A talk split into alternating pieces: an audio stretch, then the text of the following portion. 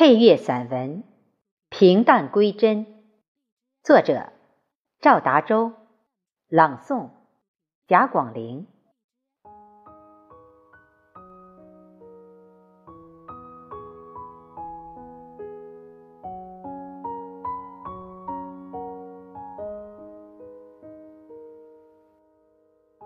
生活中本来就该平淡，可是过着过着。就从平淡走向了浮躁，又从浮躁回到了平淡。那么，什么是平淡呢？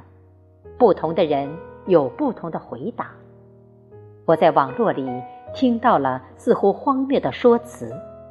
他说：“人在辉煌的时候，必须有个好身体。”从这样的语言里听出，好像人们。只有在辉煌中才能享受生命。我想，这是狭隘的思维逻辑在作怪。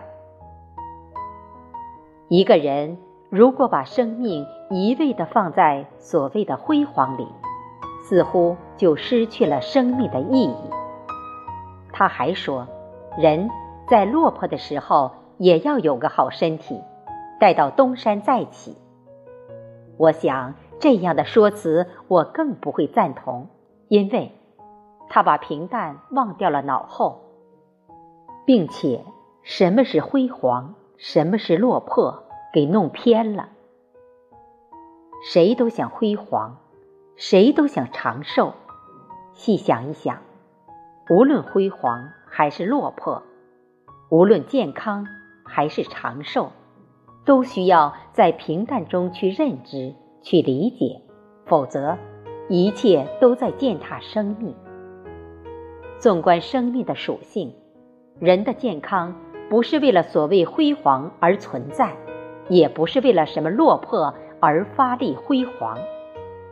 如果单纯把辉煌与长寿、落魄与健康联系在一起，岂不是狭隘的思维在腐朽中发酵？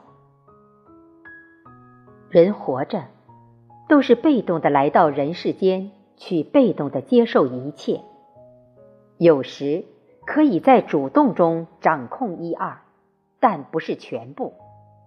然而，无论掌控多与少，关键的认知要弄懂。人活着，绝不要拿所谓的辉煌落魄来绑架自己。假如。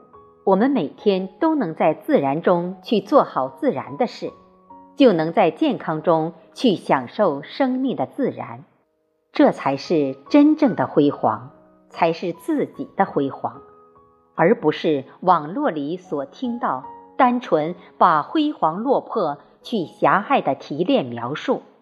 所以，看淡一切就是最好的辉煌。人活着。如果把吃喝拉撒睡用来炫耀所谓的辉煌和落魄，是对生命质量的污染。换句话说，什么是辉煌？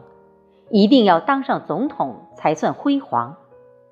如果把权力视为辉煌，即便当上了总统，也只是昙花一现，因为你偏离了平淡而淳朴的思维。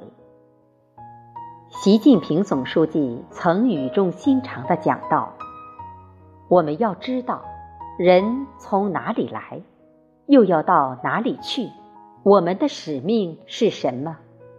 如果我们都能放下绝对的利己与自私，我们的心就平淡了，平淡了，自然就归真了，归真了，平淡。”就会为我们提炼出健康和长寿。所以，生活中没有什么落魄，没有什么辉煌，只有平淡，而平淡的做好每一天的责任。一切顺其自然的放下一切，就会顺其自然的捡起了一切。这是哲学史观的平淡与归真。